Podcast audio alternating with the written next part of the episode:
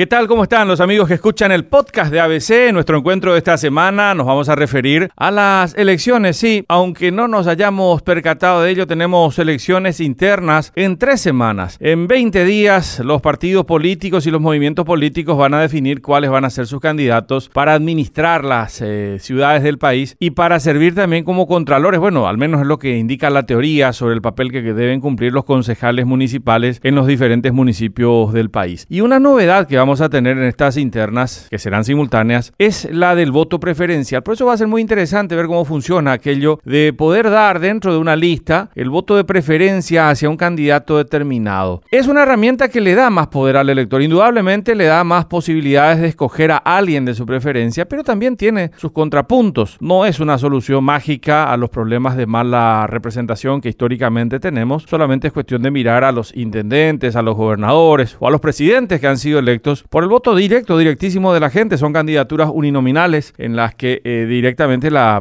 persona recibió el voto preferencial. Eh, esa figura que va a empezar a utilizarse también en las listas electorales. En esta oportunidad van a ser listas para las concejalías. Con ello, por ejemplo, el candidato X, que está en el último lugar de la lista de concejales, que presenta un movimiento en las internas, podrá ser inclusive el candidato número uno de la lista que va a presentar su partido en octubre. Claro que para eso tiene que tener la mayor cantidad de votos de la gente, de los votos preferenciales, pero es una posibilidad, ya que anteriormente ese candidato X nunca hubiese accedido a una posición de relevancia para ocupar un cargo porque tendría que haberse apoyado a todos los candidatos que venían delante de él, entre ellos muchos impresentables también camuflados en esas listas sábana. Em, dijimos, no es una solución mágica a los problemas de la representación política, claro que no, pero sí es una buena oportunidad para premiar o castigar y para que la gente también tome una decisión marcando una preferencia dentro de una lista electoral y veamos cómo funciona. Los apocalípticos sostienen que esto va contra los partidos, que esto va a hiperpersonalizar aún más las campañas electorales, que esto va a beneficiar a aquellos candidatos que tienen mucho dinero, que tienen muchos recursos para hacer propaganda y son verdades parciales. Habrá que ver cómo funciona, ya que en esta era de internet y sobre todo en elecciones municipales, aquello de la propaganda parece no ser tan determinante como en una elección de carácter nacional, por ejemplo. Pero será cuestión de ver. En tres semanas vamos a empezar a mirar cómo funciona este sistema del voto preferencial. De por sí,